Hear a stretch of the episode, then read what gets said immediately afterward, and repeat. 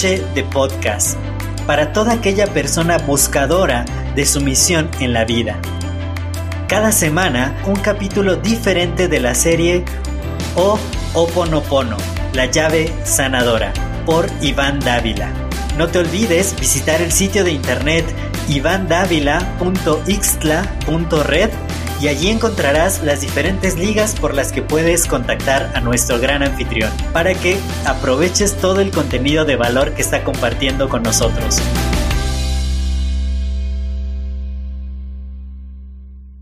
Hola, querido buscador. Yo soy Iván Dávila y te doy la más cordial bienvenida a esta nueva transmisión de la serie Ho'oponopono, la llave sanadora. Como recordarás, en el podcast preliminar hablamos de lo que sucede con el alma y el espíritu de las personas al morir, ya sea nuestros seres queridos o no. Sin embargo, en esta transmisión vamos a enfocarnos en los que se quedan aquí en la Tierra, es decir, en cómo ayudarles a procesar el periodo de duelo. ¿Estás listo? Y antes de continuar con este podcast nocturno, nos vamos a hacer la siguiente pregunta. ¿Qué es el duelo? Pues bien, se trata de un proceso psicológico al que podemos enfrentarnos algún día al perder algo que tanto queremos. Por ejemplo, la pareja sentimental, la casa de nuestra infancia, la mascota favorita, el dinero que tanto trabajo nos costó ahorrar, el empleo que más disfrutamos, la carrera profesional, los viajes retrasados, el éxito y la fama, la pérdida de salud o en su defecto, una discapacidad repentina. En este caso hablaremos específicamente de la pérdida física de un ser querido. Y por consecuencia, al morir nuestros seres queridos, solo puede inundarnos el dolor en un grado muy alto de intensidad, tan semejante a como si nos desgarraran el alma. A eso se le conoce como duelo. Yo en lo personal tuve mi primer duelo a la edad de 10 años, cuando falleció mi abuela materna. En esos tiempos yo no entendía mucho de las pérdidas afectivas, por lo que al principio la muerte de ella se me hizo tan normal como verla dormir, o al menos eso creí. Ahora sé que esta sensación de aparente frialdad formó parte de la primera etapa del proceso de duelo, misma de la que más tarde mencionaré. Efectivamente, al principio no lo asimilé, o quizás de manera inconsciente me negaba a aceptar que ella había fallecido. Y así como lo mencioné más a fondo en el capítulo autobiográfico Introspección, la mejor forma de explorar el baúl de los recuerdos de mi novela que lleva por nombre La Mansión, la cual más pronto de lo que te imaginas llegará a tus manos y podrás disfrutar. Y justamente fue en ese capítulo donde yo decidí desnudar mi alma y liberar muchos de esos viejos recuerdos dolorosos que me mantenían atrapado en una rueda del samsara que solo giraba. Bueno, al comprender que pronto ella sería sepultada y no vería jamás su cuerpo con vida, eso me destrozó por dentro. Allí fue cuando experimenté por primera vez el dolor más agudo que jamás sentí en toda mi infancia. Me derrumbé como un edificio en pleno sismo, y no solo eso, también guardé ese dolor en mi corazón por mucho tiempo. Pero, sinceramente, ahora que soy más consciente de las memorias preinstaladas en la parte más recóndita de mi mente, he comprendido la verdadera razón de ese dolor. Esto fue que nunca la valoré y jamás le dije las cosas importantes, las que guardaba en mi corazón. Y eso fue justamente lo que me mantuvo atado por mucho tiempo sin poder evolucionar. Sin embargo, con el paso del tiempo mi mente fue madurando, al grado de ver a la muerte de manera distinta, desde una perspectiva espiritual y majestuosa. Y ahora recuerdo cómo mis ancestros me confortaban diciendo que cuando me sintiera triste solo tenía que mirar al cielo y ver a las estrellas, donde posiblemente ahí estaría el ser querido que falleció pues no sé si alguna vez te has puesto a ver las estrellas del cosmos. ¿Has disfrutado el unir esos diminutos puntitos que forman constelaciones? ¿Acaso creías que ellas son eternas? Pues no, ellas también tienen que cumplir con el ciclo del nacimiento y la muerte. Definitivamente, ¿qué sabiduría tenían los antepasados? Quizás ya sabían el secreto que hay detrás de las estrellas. ¿Y a qué secreto me refiero? Ellos posiblemente ya sabían que solo unas cuantas de esas estrellas que ves brillar en el firmamento ya murieron hace mucho tiempo, y no hablo de dos o tres años, sino de milenios, y justamente lo que vemos es únicamente su luz, misma que despidieron en el momento en que explotó la supernova y que ahora es visible después de recorrer muchísimos años luz. Y así es como yo comencé a ver a la muerte, donde el cuerpo de mis seres queridos definitivamente desapareció de la existencia física, pero la luz de sus almas y espíritus aún siguen presentes en mi corazón. iluminando mi vida. Bien, ahora vamos a hablar de los cinco periodos de duelo. En primer lugar, tenemos la etapa de negación, donde comenzamos por rechazar la realidad de la situación como si no estuviera pasando. Es allí donde nuestro cerebro está en estado de shock, por lo que se niega a aceptar la realidad. A raíz de que la noticia del fallecimiento de nuestros seres queridos llegó de repente, bloqueamos una parte de nuestra conciencia para evitar que el dolor de la pérdida nos hunda en un precipicio sin fondo, por lo que nos tratamos de convencer a nosotros mismos de que lo que ocurrió no es más que una simple pesadilla en la que hemos sido sumergidos y que pronto vamos a despertar. Es como una congelación de nuestras propias emociones, y entonces surgen expresiones como esto no es verdad, esto solo es una pesadilla, e incluso llegamos a actuar como si no hubiera pasado nada, tal y como a mí me ocurrió con el fallecimiento de mi abuela. La siguiente etapa es la de la ira, y ocurre conforme nuestra mente congelada por el dolor comienza a aceptar que la muerte de nuestros seres queridos es evidente y una realidad.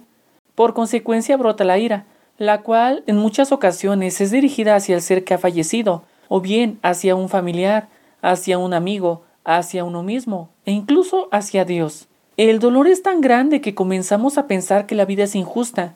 Decimos cosas como, porque te fuiste, me prometiste que te quedarías conmigo, Dios te arrebató de mi lado.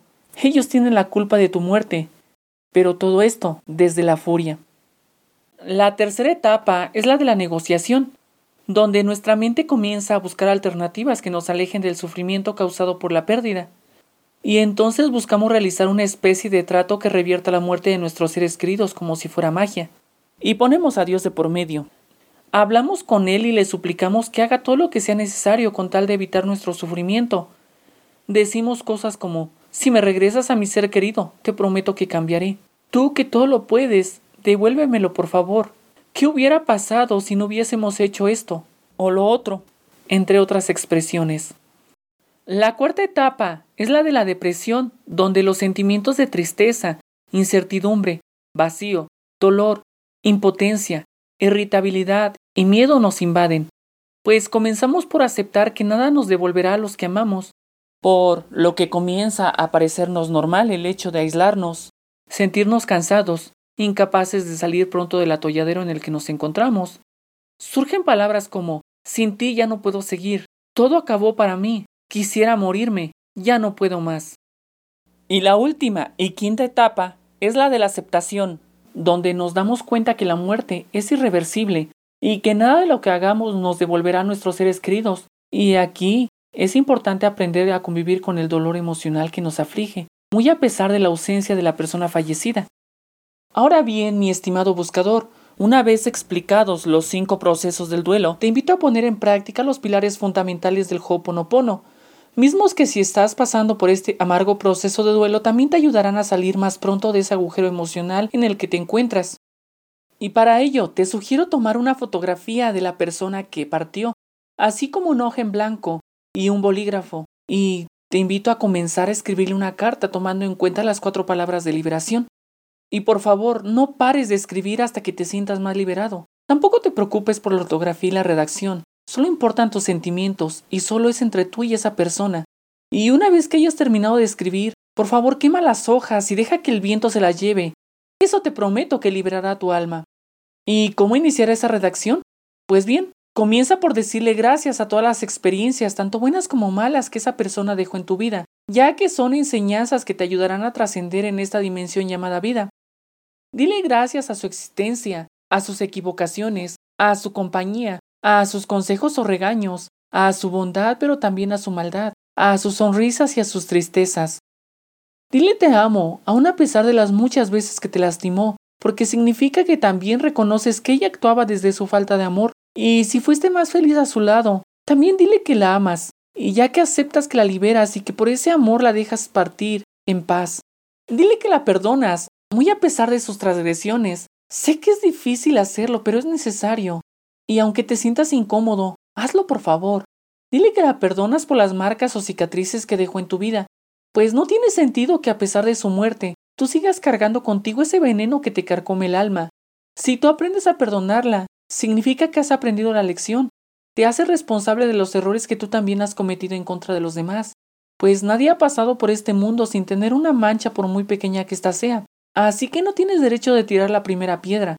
Además, perdonar te libera y libera a las personas que ya han partido. Y también dile lo siento todas las veces que sea necesario. Quizás en vida tú la lastimaste, le mentiste, la traicionaste, la arrebataste, la odiaste o la maldijiste. Esos también son estigmas que hacen que tu corazón no consiga cicatrizar. Y recuerda lo que te dije anteriormente, lo que más duele es lo que jamás se hace o se dice cuando tenemos a la persona viva. Pues bien, mi estimado buscador, hemos llegado al final de este episodio. Me despido de ti. Si en algún momento deseas contactar a un servidor y conversar en privado, no dudes en entrar a ivandavila.ixla.red, donde vienen las distintas formas de encontrarme, y créeme, yo con gusto te atenderé. Una cosa más, sé que tal vez no nos conocemos en persona, pero con el simple hecho de existir, ya formas parte de la lista de personas importantes para mí, y lo digo desde el corazón. Y aunque parezca extraño, te amo por lo que eres, un ser humano extraordinario. Te invito también a descargar este y todos los podcasts de esta serie y compartirlos con quienes tú consideres les puedan ayudar. Esto es todo por ahora. Nos escuchamos en el próximo episodio de la serie Ho'oponopono, la llave sanadora. Shalom. Hasta aquí un episodio de Ho'oponopono, la llave sanadora. Arrivederci.